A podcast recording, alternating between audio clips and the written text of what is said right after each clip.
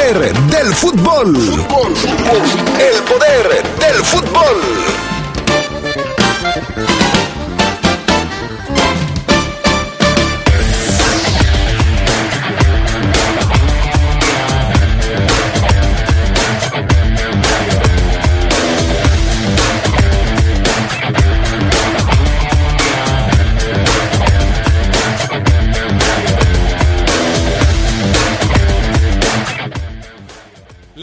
Mañana su primer partido de pretemporada contra los Leones Negros de la UDG. Platicaremos al respecto del tema.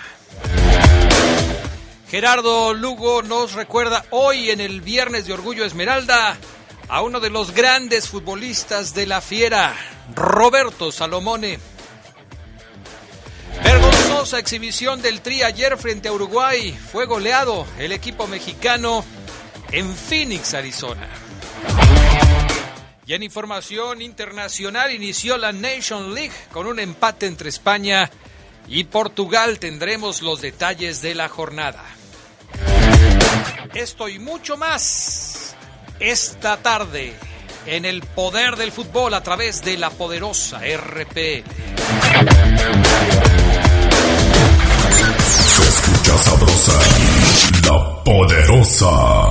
Los alimentos naturales ya se vieron ganadores. Los del Atlético Chatarra son pura mala vibra. Este partido se pone chatarra. Intentan doblar a los del Club del Antojo a fuerza de ingredientes malignos. Los alimentos saludables son nuestros héroes salvadores. Recuerda revisar el etiquetado, haz ejercicio todos los días y disfruta de gran salud. Come como nosotras y ponte saludable. Pura vitamina. En la Cámara de Diputados aprobamos que el litio se garantice como patrimonio de México. Con la reforma a la ley minera, su explotación y aprovechamiento se reservan para beneficio exclusivo de la nación. Se protegerán el medio ambiente, la salud de las y los mexicanos, así como los derechos humanos de los pueblos y comunidades indígenas. En la Cámara de Diputados construimos acuerdos para que México sea un país más justo y equitativo. Cámara de Diputados, Legislatura de la Paridad, la Inclusión y la Diversidad. Seguridad social, prestaciones, salarios dignos y libertad sindical. Son algunos de los derechos laborales que ahora se protegen y fortalecen. También igualdad de oportunidades de mujeres y niñas en todos los ámbitos de la vida, la educación y el desarrollo. Así como la protección ante la violencia y la discriminación en cualquiera de sus manifestaciones. El Senado ha aprobado reformas y nuevas normas que garantizan estos derechos. Ahora es ley. Senado de la República. Sexagésima quinta legislatura. Sabrosa, la poderosa. Estás en el poder del fútbol. Con las voces que más saben. Que más saben.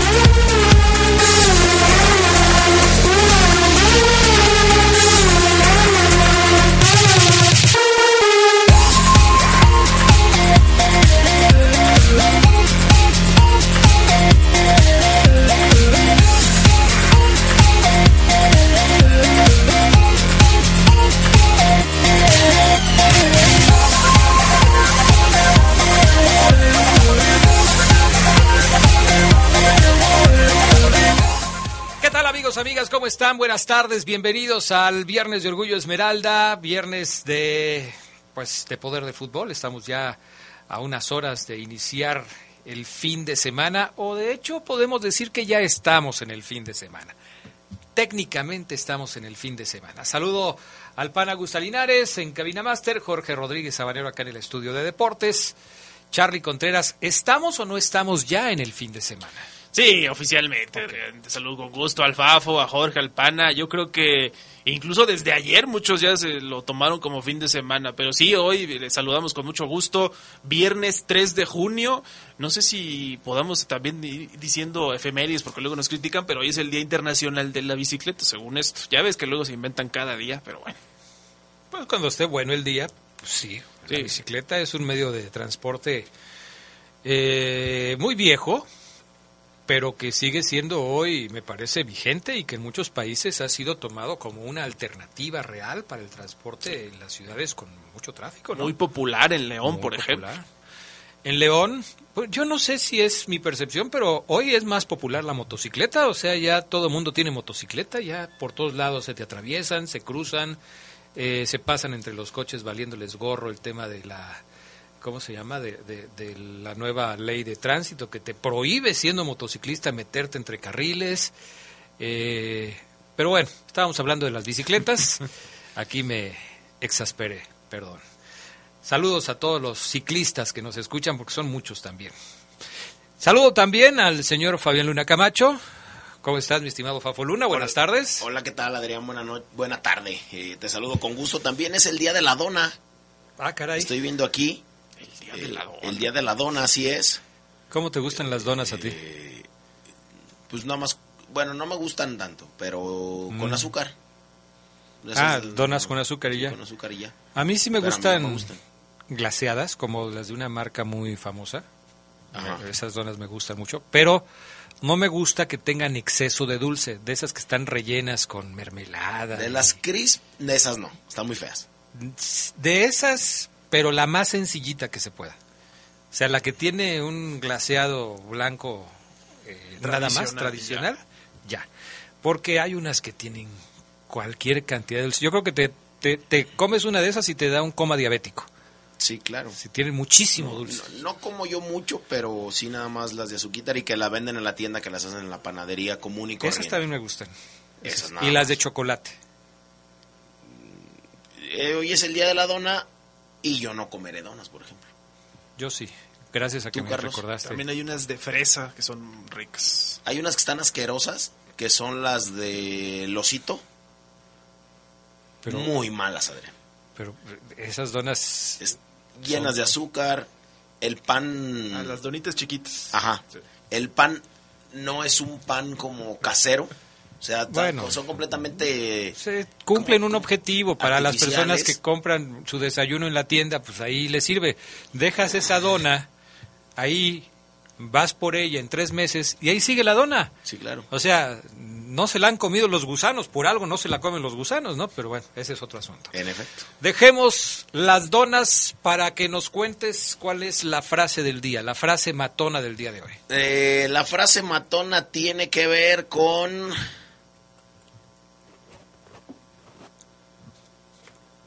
A ver. Ay, Ay, bendito sea es Dios. que de repente aquí... Pero ¿cómo va a ser posible que no tengas preparada la frase matona del día de hoy? Pues es que sí la tenía preparada, Adrián, pero lo que me pasó pues cambió rotundamente. Se iba a dar una pedrada a sí mismo el Fafo. sí, no, mejor dije, no, ¿sabes qué? Eh, mejor así. Oye, fíjate que hay una frase muy filosófica que me gusta y que se las voy a compartir. Apunta ahí en ese pedacito, apunta tres frases de rescate, No, como no. cuando estás en un examen y te dicen, esta pregunta es de rescate, tres frases de rescate. Ok. Para días como hoy, en donde siempre llegas así como que barriéndote. Pues ahí te va. A ver. La frase matona tiene que ver con eh, este asunto filosófico y reza así. No todos los ojos cerrados duermen, ni todos los ojos abiertos ven. ¿Qué tal, Carlos? Bien, bien, bien, sí, sí, es cierto. Me estaba poniendo, pues cuando tengo los ojos cerrados, ¿qué más se hace? Pero sí, hay mucha gente que falla, sí, ya tiene los ojos cerrados, obviamente. O sea, no todos los ojos cerrados duermen, ni todos los abiertos ven. O sea, hay Me muchos gusta, ciegos. me gusta la segunda No, parte. no es pedrada, ¿verdad? Yo te diría, Adrián, estás viendo y no ves. Ok, esa es la más clásica. Vámonos con las breves del fútbol internacional. Colombia ya tiene técnico. La selección cafetalera anunció al ex asistente de José Peckerman, Néstor Lorenzo, como su nuevo seleccionador. Lorenzo se unirá tras su experiencia en el mergar del fútbol peruano para intentar regresar a los colombianos al Mundial, del que quedaron fuera este 2022.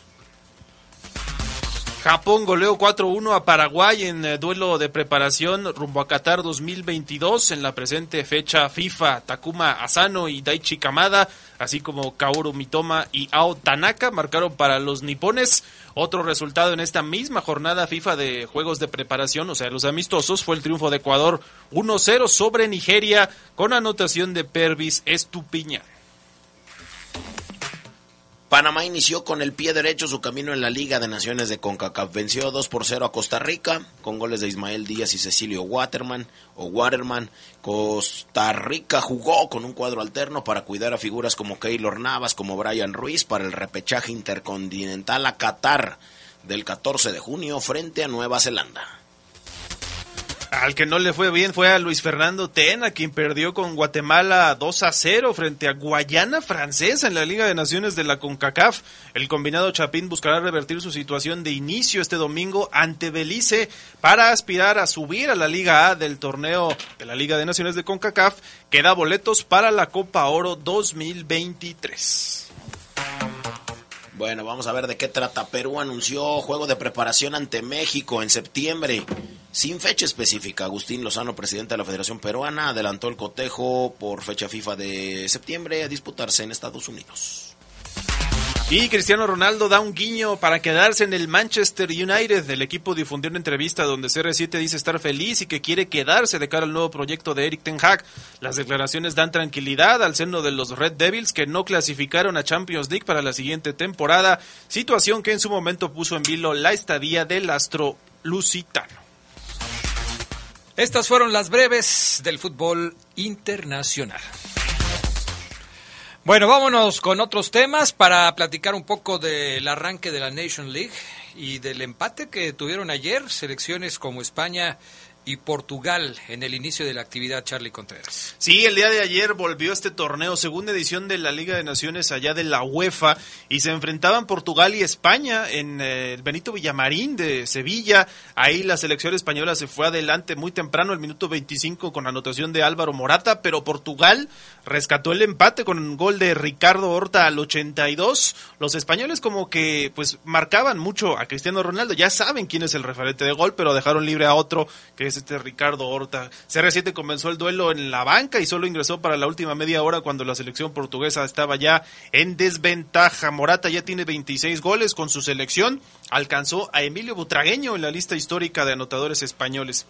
En el mismo grupo de la Liga A, República Checa le ganó 2-1 a Suiza eh, y los cuatro primeros ya sabemos de este torneo. De cada grupo clasifican a la ronda semifinal que va a ser en junio del otro año, del próximo año, de 2023. Más resultados, la victoria de Suecia de visitante 2 a 0 sobre Eslovenia, Noruega con gol de Erling Haaland le ganó a Serbia, ya para qué, ya quedaron fuera del Mundial, pero bueno, Erling Haaland sigue anotando, Grecia 1-0 le ganó a Irlanda del Norte, Bulgaria empató 1-1 con Macedonia del Norte, eh, Israel 2-2 con Islandia, Estonia 2-0 San Marino, Georgia 4-0 Gibraltar y Chipre cayó contra Kosovo 2-0. Hoy juegan buenos partidos, Francia contra Dinamarca, Bélgica, Holanda, este en algún momento se llegó decir que era un clásico, o al menos un juego de mucha rivalidad por la cercanía, hacen frontera los dos países. También van a jugar Croacia, Austria, Bielorrusia, Eslovaquia, Kazajistán, Azerbaiyán, Letonia, Andorra y Liechtenstein contra Moldavia en las diversas clasificaciones que tiene esta Nations League. Bueno, pues ahí está la información de la Nations League. Vamos a la pausa, regresamos con pues todo lo que sucedió ayer allá en Arizona, la derrota del equipo mexicano 3 por 0 frente a Uruguay, que caló hondo entre la afición mexicana y las críticas al Tata Martino revivieron, renacieron. El fuera Tata se escuchó fuerte y sonoro allá en, en, Glendale, allá en Arizona. Vamos a la pausa, regresamos. Viernes de Orgullo Esmeralda. Roberto Marcelo Salomone nació el 14 de enero de 1944. En sus inicios integró al equipo de Atuel Norte, en el que ya jugaba a los 16 años como futbolista de primera división.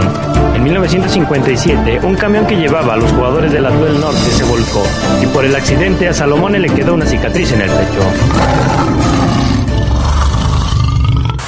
Se escucha sabrosa, la poderosa. Mafioso, narco, cocinero, buchona, dealer, mula. No importa cómo te disfraces para traficar o meterte drogas químicas, de todas formas te destruyes. La sangre de las drogas nos mancha a todos. Mejor métete esto en la cabeza. Si te drogas, te dañas. Si necesitas ayuda, llama a la línea de la vida, 800-911-2000. Para vivir feliz, no necesitas meterte en nada. Imagínate entrenar todos los días sin interrupción. Renunciar a las fiestas y las desveladas. Levantarte antes que los demás para luchar por tus sueños. Para demostrar que eres más fuerte que otros. Todo ese esfuerzo, esa disciplina, para demostrar que en unos segundos puedes levantar el mundo.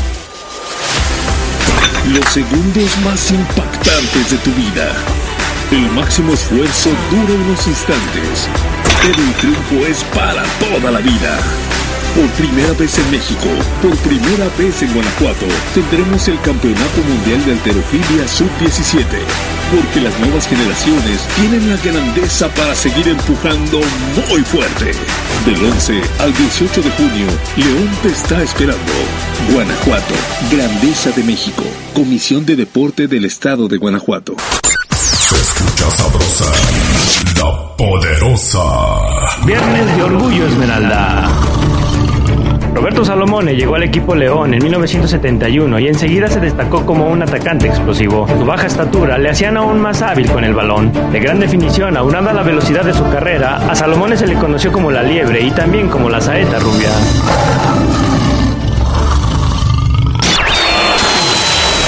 Estás en el poder del fútbol. Con las voces que más saben. Que más saben.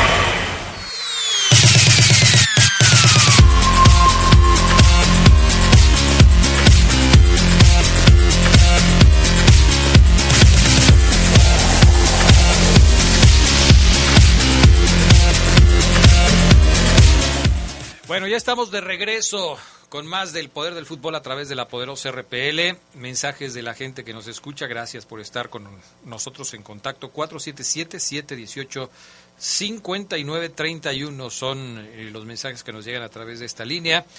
Dice Adrián, eh, es cierto, este... Vamos a cosas más importantes. A ver. Mm, es que luego dicen cada cosa aquí, qué, barbaridad. Eh, Adrián, saludos, excelente fin de semana, buen fin de semana. Eh, Adrián, bienvenido al programa. Ah, pero si ya tengo aquí dos días.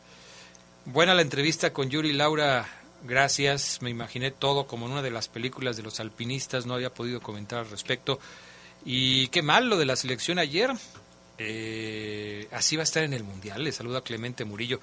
Sí, la verdad es que México ayer muy mal. Diez cambios hizo la selección mexicana con respecto a lo que había presentado frente a Nigeria. Obviamente entre, entre los cambios que se hicieron, pues el del portero, Talavera, que ya apareció en lugar de, de Cota, que fue el portero del primer partido. Yo recuerdo las críticas que se le hicieron a, a Cota por el gol que recibió frente a Nigeria y, que muchos decían, ya ves, pues, ¿para qué ponen a Cota? El primer gol que le hacen ayer a México me parece que también es una falla de Talavera. Algunos dicen que es una reacción porque le remataron de muy cerca. Y los otros dos goles, no sé. Eh, creo que los tres porteros que ha tenido México en esta eliminatoria, todos han fallado.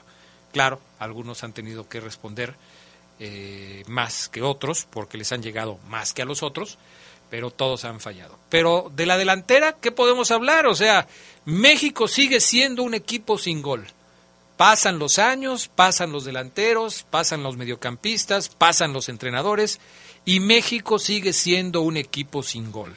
Ayer faltó generación de jugada y cuando finalmente llegaban a tocar la portería contraria, o por lo menos pisar el área rival, las oportunidades que se generaban, que se generaban se fallaban. Falló el Tecatito, falló Jiménez, falló Alexis Vega, fallaron los que llegaron de atrás como Eric Gutiérrez.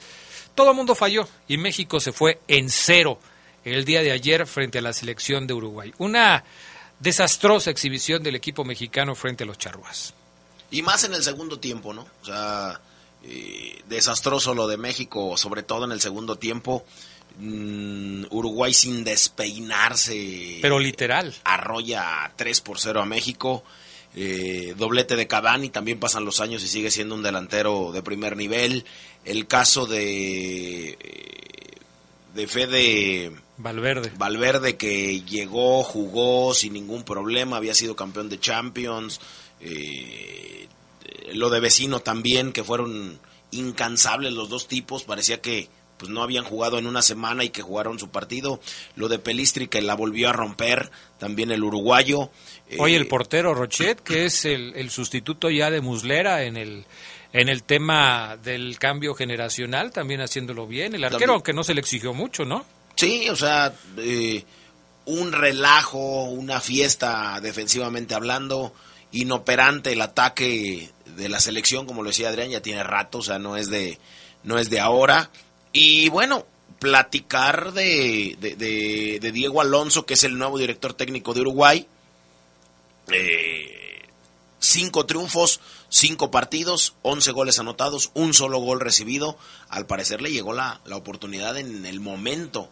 Eh, justo. Justo porque tiene cuatro partidos sin que le anoten gol. Consiguió el boleto directo a Qatar y venció a Paraguay, a Venezuela, a Perú, a Chile y a México. No estarán diciendo en Uruguay, pues qué chiste, le metiste tres goles a México, no pasa nada. O sea, la crítica en, en Uruguay puede ser benévola con, con, Diego Alonso o puede ser quisquillosa.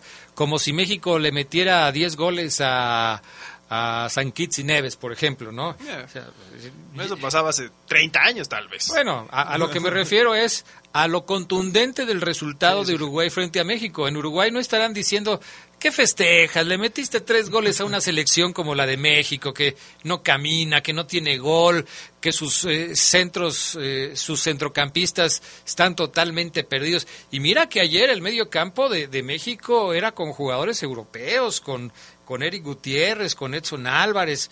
Eh, no sé qué tanto haya tenido que ver el hecho de que el Tata Martino haya decidido utilizar una formación de cinco al fondo, tres centrales, dos carrileros, y que esto no le haya funcionado. Pero, curiosamente, como bien lo decía Fabián hace un rato, el equipo mexicano se vio peor en el segundo tiempo cuando ya cambió, después de haber recibido el primer gol, cambió y ajustó y cambió la, la disposición táctica pero en el primer tiempo tenía, eh, tenía más defensas y pues no sirvió de mucho, quizás para defenderse mejor, pero no para atacar mejor.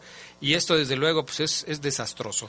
Yo sigo pensando que la selección, llámese como se llame, debería ya estar teniendo partidos con un equipo base. No estar haciendo experimentos a esta hora para saber a quién vas a llevar a la selección en el próximo Mundial. Mientras no estén jugando los elegidos, sea quienes sean, si ya el Tata se casó con los europeos que no rinden como HH, que puede ser muy bueno en otros lados, pero que en la selección se desdibuja. Corona. Corona, que es exactamente lo mismo, está totalmente perdido. El caso de Jiménez es una pena, porque antes del golpe en la cabeza Jiménez por lo menos respondía con anotaciones. Ahora ni siquiera consigue gol eh, Jiménez. Estaba yo escuchando ayer en la transmisión una estadística que decía que casi tiene dos años sin anotar un gol en Los goles que ha hecho con la selección mexicana los ha hecho desde la vía penal. Entonces, si ya de por sí el Tata Martino va a decir, bueno, estos son los 11 que yo quiero que jueguen y los tres posibles cambios que vamos a manejar como primera opción, esos que les dé juego mientras siga insistiendo en estarle dándole vuelta a esta alineación. Es penoso lo que va a suceder con la selección mexicana. Sí, eh, esto que hablas de, lo táctico, Adrián, yo creo que exhibe el poco trabajo de Martino en este tipo de cuestiones, ¿no? Y sí de la alineación de ayer de los cambios, pues también podemos decirle un poquito en descargo de él, estos no son los 11 que van a ser titulares en el primer partido contra Polonia en el Mundial. Pero yo sí ya me estoy poniendo a incluso a googlear cuál ha sido la peor participación de México en un mundial, porque con el poco crecimiento que ha tenido esta selección, lo poco que ha avanzado no es nada esperanzador y yo sí espero, no sé si le vaya a ganar Arabia, pero a los otros dos no creo que les gane. Si le saca un empate a Polonia, nos fue bien y de a partir de ahí lo que venga, ¿eh? porque si esta selección se ve difícil que pueda llegar en un mejor momento físico individual, además en lo futbolístico y colectivo, no se diga, ¿no? Pues el Tata Martino también ahí tiene muy poco que hacer con el nivel de los jugadores que él mismo convoca, pero ahí está la crítica, ¿por qué no llama a otros? ¿Por qué no se sale del caso? No, y desde pues antes, ahorita ya para qué. Te noto como sorprendido molesto, sorprendido, decepcionado. No sorprendido, Fafo, porque ya sabíamos cómo jugaba esta selección. Pero es que yo ya te lo he dicho. O sea, tú no me, tú me debes de entenderme a mí, o sea, debes de hacerme caso cuando yo te hablo. ¿Qué pasó, Adrián? ¿Todo bien? Dándole consejos al Charlie Contreras. yo, ya, le, dije, es la misma pin historia. La misma. La misma no nos va bien en el proceso, cambiamos a la mitad, nos esperanzamos porque le ganamos a un equipo grande en mundial y después viene otra generación, otro director técnico y ya. No hay un proceso, no hay. O sea, como alguna vez Estados Unidos lo hizo a 20 años y no fue campeón del mundo, pues acá no. Acá nunca lo vamos a hacer. Pero bueno, en fin. Le preguntaron, eh, mi estimado Pana, vamos con los audios. Le preguntaron a Edinson Cavani te decepciona la selección mexicana y te decepciona su fútbol y la manera en que jugó hoy. Y así contesta el delantero del Manchester United. No, el fútbol, muchas veces este, ustedes tienen que saber también que detrás de cada de cada partido siempre hay una preparación y, no, no, quiere decir de que, de que a veces cuando un equipo vaca al otro sea porque el otro equipo haya defraudado, sino porque capaz trabajó, porque por ahí se preparó bien el partido y las cosas le salieron como quería. Así que, que nada, fue un, lindo partido. México jugó también por muchos momentos bien, capaz no, concretizó como nosotros cuando nos tocó llegar ahí al área pudimos concretar, así que este, creo que fue un lindo partido. Muy diplomático, Caballo muy diplomático. Dice, no es que hayan jugado mal, sino que pues a lo mejor fuimos un poquito superiores. Fíjate, lo que, lo que dijo Diego Alonso fue, creo que, más cercano a lo que todo mundo vio. O sea, le hicimos daño a México, o le hicimos daño, lo hicimos, le pegamos donde más les dolía, lo dijo en algunas otras palabras. Pero, bueno, ¿qué más dijo Cavani? Eh, bueno, vamos a, pasar a lo que dijo Gerardo ah, Martino, el Tata. Venga. Eh, le preguntan, oye, los errores de México, ¿qué onda? Pues, fueron 3-0. Pues, se equivocaron. Esto fue lo que dijo el Tata Martino. Sí, evidentemente nosotros tenemos, después de lo visto esta noche, sí, tenemos algunas este, o varias situaciones de juego que tenemos que, seguir trabajando y seguir intentando. Eh, con algunos rivales algunas falencias se notan más, con otros rivales esa misma falencia no se notan tanto. Yo no creo que solamente hayamos tenido hoy un problema de este, definición. Si bien hubo, creo que dos jugadas puntuales donde fallamos en la definición, también hay un problema de tener más volumen de juego ofensivo, más volumen de juego en los últimos 25 30 metros de la cancha. Este, y no sé, yo creo que la forma en que competimos en el primer tiempo es un buen punto de partido. Pero claro, decir esto con un 3 a 0 en contra, este, por ahí cuesta un poco, cuesta un poco entenderlo del otro lado. Nosotros evidentemente estamos obligados a hacer un análisis y en el análisis, aunque, aunque el análisis duela, aunque te lleve un 3 a 0, aunque el segundo tiempo haya sido todo de Uruguay, evidentemente nosotros hacemos un análisis de los 90 minutos y en los 90 minutos sí creo que la forma en que competimos en el primer tiempo fue buena. Bueno, pues ahí está. Pues lo malo es que los partidos son de 90 minutos, ¿no? Pues sí, dice que el, que el segundo tiempo fue muy malo, que el primero fue bueno. Y finalmente Gerardo Martino habla y dice que él, que él, que él pensaba que Federico Valverde no iba a jugar, por ejemplo.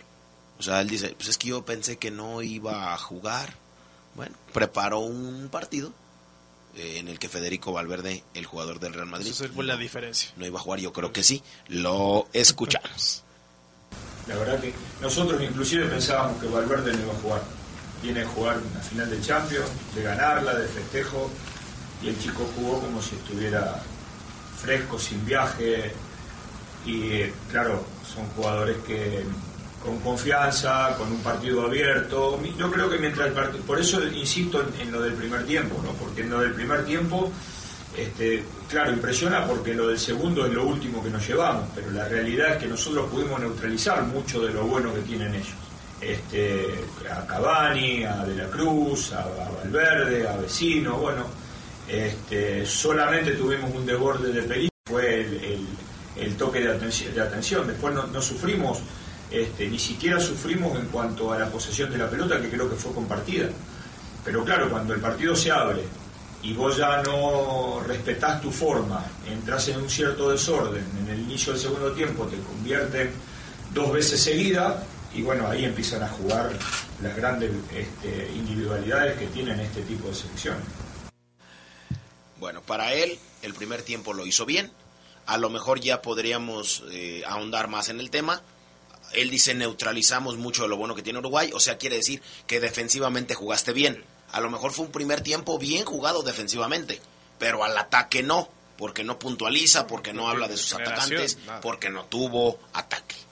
Estaba ya googleando esto que decíamos, ¿cuál ha sido el peor mundial de México? Y la verdad es que es- hay varios. Está Uruguay, donde Sí. fue el último lugar. Está el caso de Brasil, perdió todos sus partidos. En Suiza 54 también.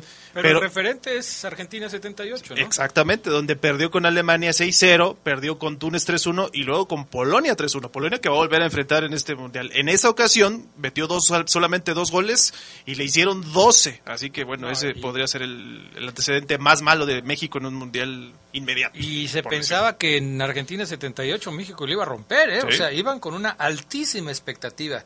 Dice Javier, yo pienso que Aldo Rocha busca mejor que Guti Gutiérrez, o seguramente, eh, no sé si busca, quiere decir juega, mejor que Guti Gutiérrez y que Héctor Herrera ahora. Soy Javier. Bueno, vamos a la pausa, regresamos con más del poder del fútbol a través de la poderosa RPL. Viernes de Orgullo Esmeralda. El 18 de junio de 1972, Roberto Salomone anotó 7 goles en lo que ha sido la mayor goleada que ha propinado el equipo León a un rival en la primera división. Esto fue en el triunfo de 11-3 a los Diablos Blancos del Torreón. Escucha sabrosa, poderosa. LTH Bajío, el poder de las baterías LTH. En la compra de una batería se la llevamos a su domicilio y se la instalamos sin costo. LTH, energía que no se detiene. Boulevard Torreslanda 802 a un costado de la Salle Américas. Línea de atención 477-312-9000. El poder de las baterías LTH, ahora en el poder del fútbol. La poderosa RPL. Somos una emisora de radio guanajuatense. marcando la diferencia. Marcando la diferencia. Gracias por su confianza. Baja nuestra app. No te cuesta. www.lapoderosa.com.mx. Para el mundo. Se escucha sabrosa, la poderosa. Viernes de Orgullo Esmeralda. Roberto Salomone fue parte de uno de los equipos más vistosos del Club León, mismo que deleitó a propios y extraños en la primera mitad de la década de los 70. Además de Salomone, en este equipo militaron figuras de la talla de Darío Miranda, Osvaldo Batocletti, Walter Mantegaza, Jorge Davino, el Chepe Chávez y Manuel Guillén, entre otros.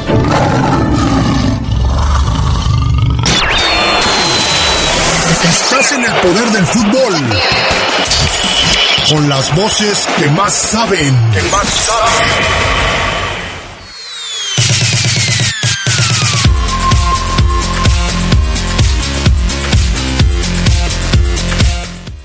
Estamos de regreso. Eh, dice Jonathan que le hizo un seguimiento eh, al flamante lateral derecho de la selección mexicana, Jorge Sánchez, y literal no defiende ni ataca. Yo sé que toda la selección se vio mal ayer, pero para mí defiende más el velador donde trabajo que el flamante jugador de las Águilas del la América. Y eso que el señor ya es grande, ¿eh? Imagínate nada más. Bueno. Saludamos a Gerardo Lugo Castillo. ¿Cómo estás, Mijeras? Buenas tardes. Buenas tardes, Adrián Casejón Castro, Fafo, Aijao, Carlos Contreras. Buenas tardes a la buena gente del Poder del Fútbol. ¿Cómo Omar Ceguera, buenas tardes. ¿Cómo estás? ¿Cómo estás, Adrián Geras, eh, Fafo, amigos? Excelente viernes. Perfecto. Hoy Gerardo Lugo en el Viernes de Orgullo Esmeralda preparó una serie de datos muy interesantes acerca de uno de los jugadores de la década de los 70 del conjunto Esmeralda que más eh, pues más gustaba a los seguidores del equipo, a Roberto Marcelo Salomone, con quien, por cierto, ya tuvimos la oportunidad de platicar en las leyendas de poder. Buen trabajo, Gerardo Lugo, para recordar, ya los hemos estado escuchando y lo seguiremos haciendo en el resto del programa. Roberto Marcelo Salomone, felicidades. ¿eh? sobre todo un, equipo, Adrián, de los 70 que a mí este, me, creo yo ha sido de los mejores que ha tenido el Club León, ¿no? Por la elegancia en la técnica y los jugadores que tenía. Creo que les faltó el título de liga, pero bueno, consiguieron copas y campeón de campeones. Pero sí, ese, ese asterisco de, de, que, de haberles faltado la liga, yo creo que va a quedar ahí, ¿no? Sí, Salomone que es goleador histórico, ¿no? De León. Es uno de los 10. El cuarto mejor. Sí. Es uno de los grandes goleadores de la Fiera. Eh, Omar Oseguera, eh, antes de pasar al análisis, bueno, al comentario de lo que será el partido de mañana contra los Leones Negros de la UDG, que por cierto va a ser el primer partido de pretemporada de los Verdes, van a ser varios, ya lo platicaste aquí en el Poder del Fútbol. Eh, me gustaría hablar un poquito más acerca de otro de los jugadores que se dice pudieran llegar a la Fiera, y tú mismo lo has comentado aquí, el caso de Oscar Murillo, jugador del Pachuca que estaba yo leyendo, eh, pues ya termina contrato con el equipo de los Tuzos. Eh, aquí el, tema que a mí me surgió después de estar revisando información al respecto del tema es que eh, termina contrato con Pachuca en junio y que aparentemente él, por motivos personales, estaría tratando de regresar a su país. Y allá en Colombia es muy bien visto porque es un jugador de tipo o de clase de, selección. Con el Atlético Nacional de Colombia consiguió varios títulos, tiene un largo recorrido por el fútbol internacional, seis años en México, ha jugado en el Colorado Rapids y también en algunos equipos de su país. Y, y se dice que él quiere regresar a Colombia. ¿Lo ves esto como un obstáculo para que pueda parar en el equipo Esmeralda después de terminar su compromiso con los Tuzos? Mm, quizás sí, Adrián, pero eh, lo veo como una situación muy parecida, muy similar, como cuando en su momento, en su momento otros jugadores. Oseguera. Sí. Oseguera, te oyes mal otra vez. otra vez. Te vamos a volver a marcar porque sí te oyes muy mal. Ayer cuando hicimos otra vez contacto contigo ya te escuchabas muy bien. Vamos a esperar a que nuestro buen amigo el Pana vuelva a contactar a Omar Oseguera. Pero sí, estaba yo checando esta información y parece ser que hay motivos personales de Oscar Murillo que lo llevarían de regreso a su país. Entonces, no sé si arregle sus problemas personales, o no sé si llamarle problemas, pero sí cuestiones personales, y que después de esto él diga, bueno, ya está todo listo, a ver, ¿quién se interesa por mí? ¿En México hay alguien que me quiera? Vámonos de regreso. O me quedo ya mejor acá en, eh, en Colombia, busco un equipo que esté cerca de donde yo vivo, que estoy cerca de mi familia, atiendo mis cosas y todo esto. Oseguera. Ahí, ¿qué tal? Me escucho ahí. Perfectamente, Buenas tardes, 3, 3, 2, probando audio 3, 2. ¿Ahí me escucho bien? Perfectamente, Oseguera. Sí, lo que te decía, que fíjate que a otros jugadores del grupo Pachuca voy a manejarlo como grupo, Adrián. Sí. Eh, ya sea que han estado en Pachuca, León Mineros. Cuando les han dicho, o cuando ya no han jugado, porque Murillo quizás dejó de tener la confianza de su, de su entrenador por completo. Habría que checar ahí los números, allá que seguramente tienes a la, mano a la mano de Oscar, que tanto jugó, que tanto no.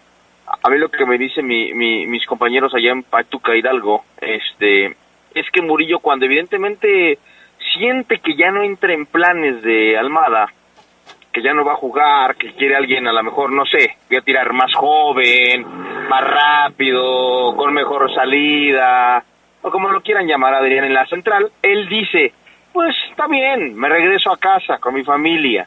Y evidentemente pues esta versión, pum, crece. Pero también, Adrián, está el tema de, de, de, ofrecerle un proyecto con el León. Mira, Oscar, ya tienes treinta y tantos. Acá en León vamos a jugar con K-Champions.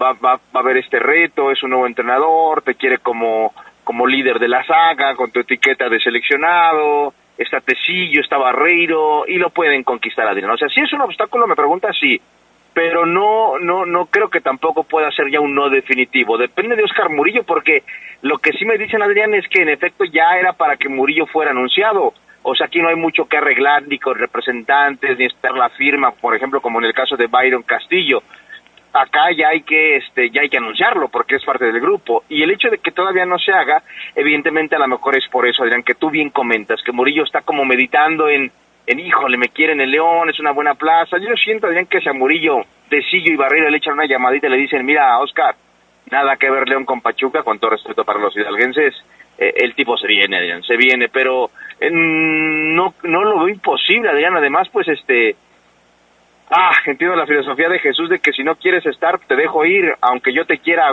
a fuerzas, ¿no? No, ahora, no, no lo pueden obligar, vaya, es lo que quiero decir, Adrián. Este, en el aire, Murillo, entonces hay que manejarlo, Adrián, con esto que bien destacas hoy del tema familiar que ya yo escuché en su momento con Mosquera, escuché en su momento con Ángel Mena y ambos jugadores, por ejemplo, en ese momento que yo también escuché algo similar, siguieron con la playera Esmeralda. Cinco juegos de titular, siete juegos en total. Solamente tuvo participación en el 28.17% de los minutos eh, posibles con el equipo de Pachuca. Evidentemente vino a la baja en sus participaciones y pues mucho tiene que ver la decisión del técnico, ¿no? La decisión de Almada para no ponerlo a jugar tanto como venía jugando. Sí es un jugador de 34 años que quizás esté ya analizando pues un buen contrato para despedirse del fútbol. Eh, a ese tipo de jugadores luego no se les ofrece un contrato multianual, sino que van casi casi de año por año. Y eso también podría ser un obstáculo, ¿no? Habrá que ver cómo va la negociación, pero bueno, eso es lo que se comenta al respecto del tema del señor Oscar Fabián Murillo. Murillo, a que no saben cómo le dicen también a Murillo. La muralla Murillo. No, si se la quiebran con eso de los apodos, ¿eh? Pero bueno, muy bien. Este. Sería Gerardo Lugo una buena adición al equipo Esmeralda, ¿no? Yo, por donde quiera que lo veo, me parece un excelente jugador que vendría a completar muy bien en la defensa del cuadro verde. O sea, no le veo yo un pero al caso de, de, Oscar Fabián Murillo. Sí, no, yo, creo que las características este, se le pueden dar, eh, sobre todo en, en, estos sistemas, ya, ya no vamos a decir que Renato Paiva tiene un solo sistema, ¿no? Sino todo lo que puede implementar con, con el León y, con Barreiro y Tecillo, pues yo creo que se puede acomodar ahí muy bien Murillo, ¿no? Y, que para él representaría pues sí una revancha porque desde el Guardianes 2020 ha venido con los Tuzos a la baja, de 16 juegos jugó 13, luego 12 y pues en este ya lo comentabas con, con 7 nada más. Yo creo que para él eh, quizás sí es pensarle, pero yo creo que le pueden decir que aquí varios jugadores encontraron ese despertar, ¿no? No se diga Ángel Mena. Bueno, muy bien. Por cierto, este México contra Ecuador el próximo fin de semana, Omar Ceguera, Angelito Mena contra la selección mexicana. En ese partido seguramente también va a jugar Byron Castillo, así es que va a estar interesante para ver el compromiso entre México y Ecuador, ¿no? Completamente de acuerdo contigo, Adrián, hay que verlo, este, hay que ver a Byron, hay que confirmar el, el, buen jugador que, que, es, las eh, cualidades que tiene, un jugador muy, muy, eh, Adrián, delgado, muy rápido, escurridizo, Byron Castillo, para verlo adaptarse a la lateral por derecha. No hemos hablado tanto de del daño colateral que puede provocar la llegada de Byron Castillo a León, Adrián, pero bueno, ya se fue Gil Burón lo entiendo perfecto, que ya no tenía cabida. Oye, ni a Dios le eh, dijeron, ¿no? ¿Cómo? Ni a Dios le dijeron, ¿o sí? Sí, no, sí, sí, sí, Adrián, se ah. dedicaron su playercito, antier ah, creo. Ok, antier. yo nomás vi el de Cajelmacher. Sí, sí, sí, este, y... Pero me pongo a pensar, Adrián, en David Ramírez. El avión Ramírez, Adrián, es un jugador muy interesante, eh, plurifuncional que cuando lo subieron de mineros lo hizo bastante bien al grado de convertirse en titular y yo alguna vez lo dije que sienten a cualquiera menos al avión. Pero cómo ha cambiado la cosa para David Ramírez, que pues, hoy no sé dónde vaya a jugar, Adrián, no sé dónde vaya a competir, la, titularidad. porque el propio Renato Paiva dijo en la conferencia en su presentación que quiere dos jugadores de calidad por posición. Y entonces haciendo este ejercicio, Adrián, cuando me voy a lateral y ya, y ya contemplo a Byron Castillo, el ecuatoriano, digo, ¿qué quién va a ser su suplente? Pues el avión Ramírez. Si esto es así, Adrián, eh, Avión Ramírez va a jugar nada más cuando Byron tenga en convocatoria selección ecuatoriana, que va a ser constantemente. El Avión Ramírez entonces ya lo ya hay que acostumbrarnos a verlo como lateral por derecha, porque yo todavía tenía la esperanza de ver al Avión Ramírez más arriba, una especie de volante, porque a mí me gusta lo que genera, lo que crea Jeras, compañeros.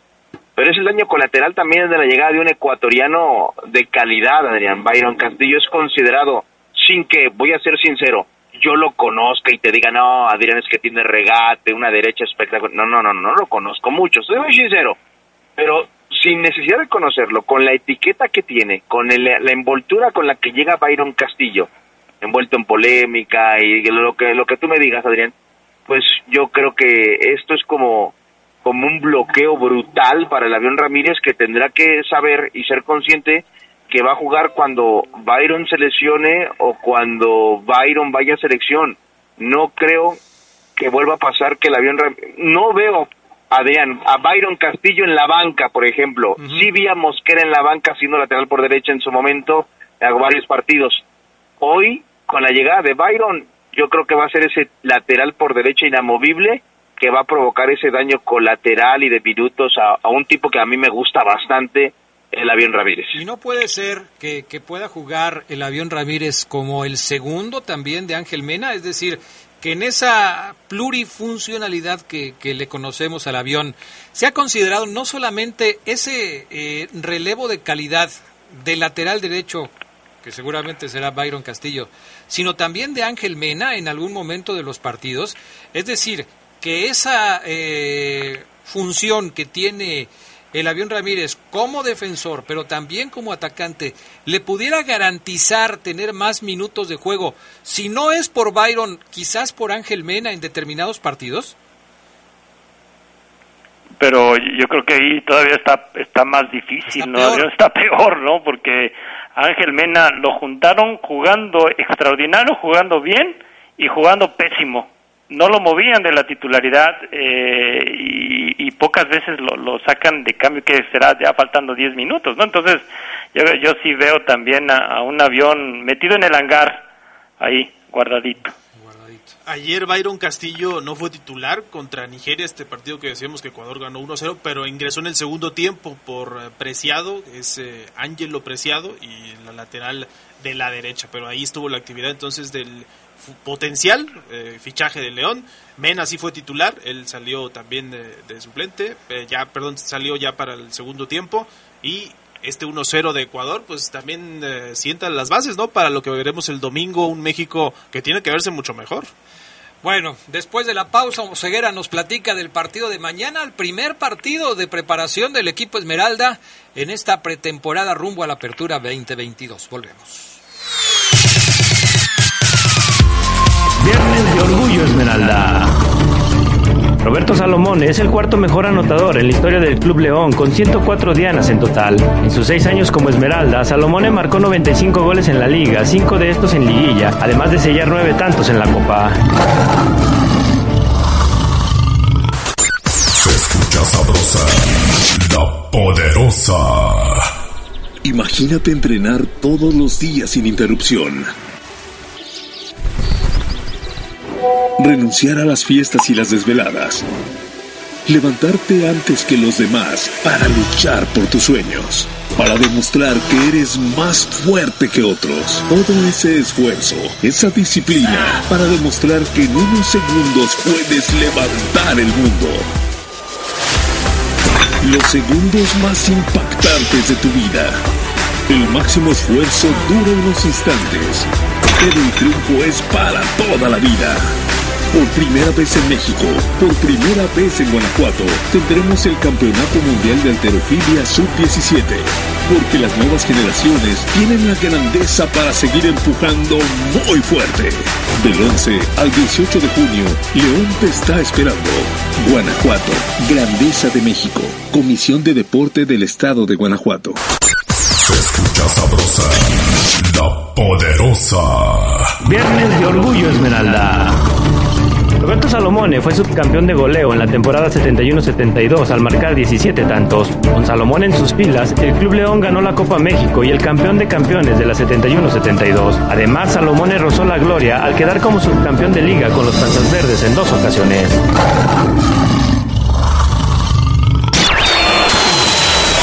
Estás en el poder del fútbol.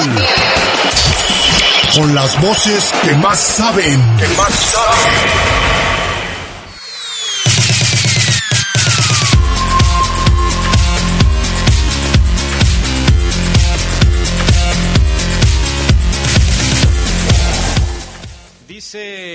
Oscar Zamora que Oseguera decía la temporada pasada que Boselli no iba a regresar, que si esta vez será igual. Bueno, ya hablamos mucho del tema de Boselli desde que fue la rueda de prensa de, de presentación de Paiva. Creo que hasta el momento no ha habido ninguna novedad, Oseguera, ¿verdad? No, no la, no la ha habido, Adrián. Perfecto. Bueno, platícanos, Omar, del primer partido de pretemporada del conjunto Esmeralda. Sí, voy a tener que es muy interesante porque metiéndonos ya en lo futbolístico, algo que hemos hecho desde que Paiva, eh, Paiva llegó. Y cuando era en conferencia dice, pues yo he escuchado el poder del fútbol. Bueno, no lo dijo así. Pero, y, y, he escuchado que dicen que juego con línea de cinco. Épale, tranquilos, ¿eh? Bueno. Y después confirmo, Adrián, en entrenamientos de León que, que, que, ha ensayado con línea de cuatro eh, el profe Bores antes de que llegara Renato. Mañana León Adrián juega con línea de cuatro, eso es, eso es un hecho. Y fíjate que tampoco nos metimos obviamente por el, por los, por la cantidad de audios que hubo ese día de la presentación. Pero a mí me parece, no sé qué piense Geras, Fabián, Sedox, tú, Adrián, la gente que nos escucha, muy positivo que el entrenador portugués, por más que mí me parecía interesante el hecho de que a lo mejor llegara y diga, muchachos, yo juego así, ¿eh? Yo juego así, ¿quién levanta la mano para jugar aquí, aquí, aquí? Me hubiera parecido interesante y yo pensé que así iba a ser. Pero ahora que escucho a Renato y dice, voy a jugar de acuerdo a las características que tenga mi equipo, de acuerdo al, al, plantel que tengo, me llama poderosísimamente la atención, Adrián. O sea, ahí digo, ok, entonces eh, va a jugar con seguramente tres en medio, y ahí va a estar el Chapo Montes, ahí va a estar Colombato. Presiento, Adrián, que Colombato y Montes van a jugar juntos todo el torneo lo más que se pueda. Eh, el tercer mediocampista se lo van a pelear Fidel Iván quizás, eh, pero el hecho de que el profe mañana en su primer ensayo en juegue con línea de cuatro, va a jugar Elías Hernández obviamente que tendrá una chance, una ventaja sobre, sobre los demás para desde inmediato mostrar su, su calidad, el mismo patrón, el mismo patrón Omar Fernández, Adrián eh, Pede Martínez también tendrá chance, no está Ormeño, entonces aquí también se van a mostrar, Adrián, los Dávila, pero también los Armando León, los jovencitos que se han sumado, Adrián, a, los entrenamientos se van a jugar mucho mañana. Pero, Adrián, eh, eh, eh, podemos decir que hoy el equipo está contento, en general está contento con los pocos entrenamientos que llevan con Renato Paiva. Está, hay una buena sensación, hay, hay camaradería, Adrián, pese a que acaba de llegar el profesor, porque se ha mostrado muy abierto, muy abierto, muy, muy solidario, muy muchachos, no vengo aquí a imponer mi ley, no vengo a decir hagan esto y se sino vamos a trabajar juntos y que esto funcione. Eso a mí eh, me ha llamado la atención, Adrián, porque yo pensé que iba a ser al revés, yo pensé que Renato venía a modificar completamente de raíz la, el ADN de este equipo verde y blanco.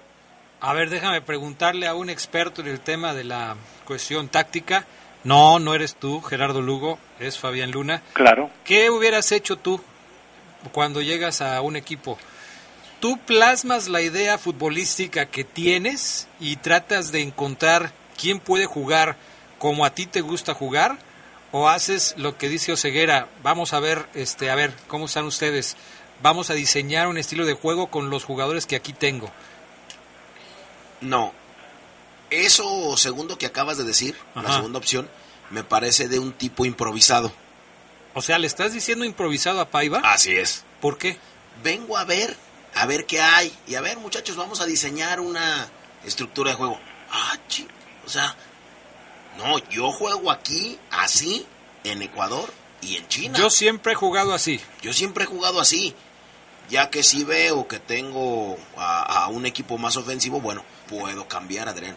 Pero yo preguntarle a los muchachos, a mí me parece que habla de un tipo improvisado. Y a lo mejor, tal vez, no sé, me voy a aventurar, como siempre lo hago, porque ahí ha, eh, ahí ha, ha radicado mi éxito o mi fracaso siempre.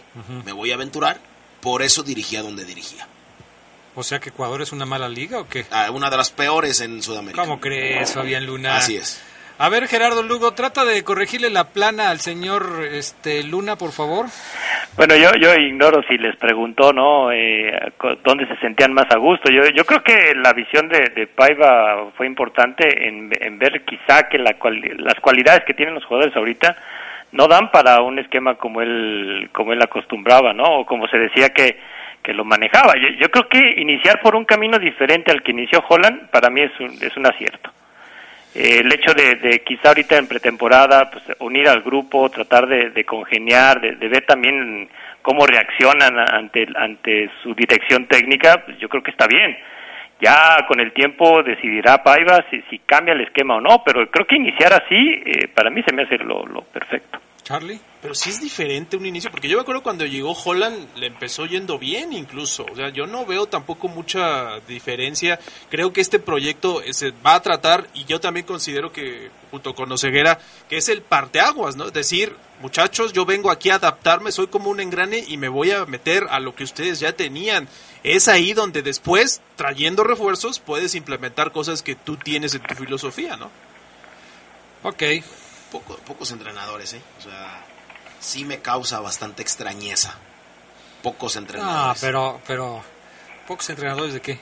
Sí, o o sea, cómo, por qué me- es la frase? me voy- por lo que dice Carlos, me voy a acoplar a lo que ya yo soy. Yo, yo soy la última parte del engrane. Sí, sí, sí. Como si el engrane estuviera muy bien. O sea, como si estuviera muy bien. Como si solamente faltara una apretadita a un tornillo. Y la verdad No, es que sí, falta, mucho, falta mucho. ¿Cómo ves, Oseguera?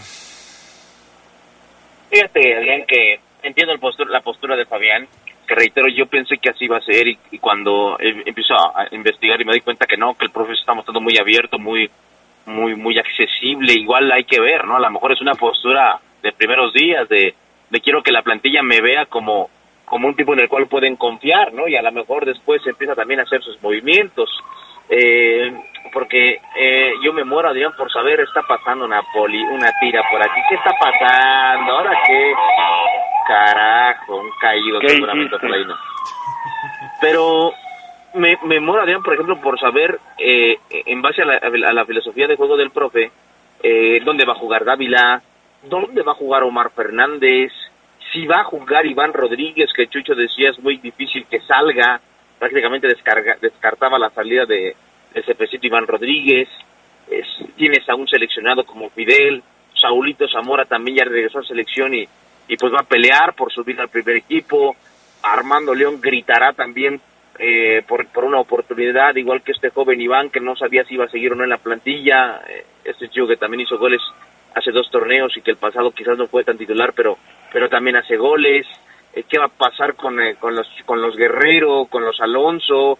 Los chavitos Adrián que también juegan bastante bien porque eh, mañana es un primer ensayo y seguramente van a jugar, pero no va a querer decir Adrián que, ah, ya se quedaron Adrián Castro. Es muy interesante esta nueva era del profe. Es justamente aquí, Gerardo Lugo, en donde tienes que empezar a, a probar, me parece, los estilos, los sistemas, los jugadores. Tienes el tiempo suficiente como para ir tomando nota de qué puedes hacer, qué no debes hacer. Eh, yo sí creo que sí se tiene que tomar en cuenta el plantel que, que tienes porque no puedes llegar a rajatabla e imponer una situación, aunque el Fafo Luna eh, nos diga lo contrario. Creo que no puedes llegar a imponer a rajatabla un sistema, una idea futbolística, porque pues quizás no tengas los elementos para poderlo hacer de esa manera y tienes que, aunque a Fafo Luna no le guste, adaptarte al tema de, de lo que tienes y con lo que cuentas. Yo creo que un buen director técnico es como un buen cocinero. vas a agarrar lo que funciona, lo que te sirve para hacer un buen caldo, ¿no? Porque si no, ¿cómo le haces? Claro, aparte hoy hoy en día vemos en un solo equipo durante un partido, si bien se para con línea de cuatro, vemos que después cambian a, a línea de tres, defensas nominales, y, habría que ver también qué es lo que les pide teniendo esa línea de cuatro, ¿no? Porque yo creo que ha de ser diferente cada, en cada técnico, los movimientos, la energía con la que con la que juegas, habría que verlo. Muy bien, pues llegamos al final del Poder del Fútbol de este fin de semana. Gracias por habernos acompañado. Gracias a todos, a Geras, a Omar, al Charlie, al Fafo Luna. Y que tengan buena tarde y buen provecho. Hasta pronto. Quédense en la poderosa. A continuación viene el noticiero.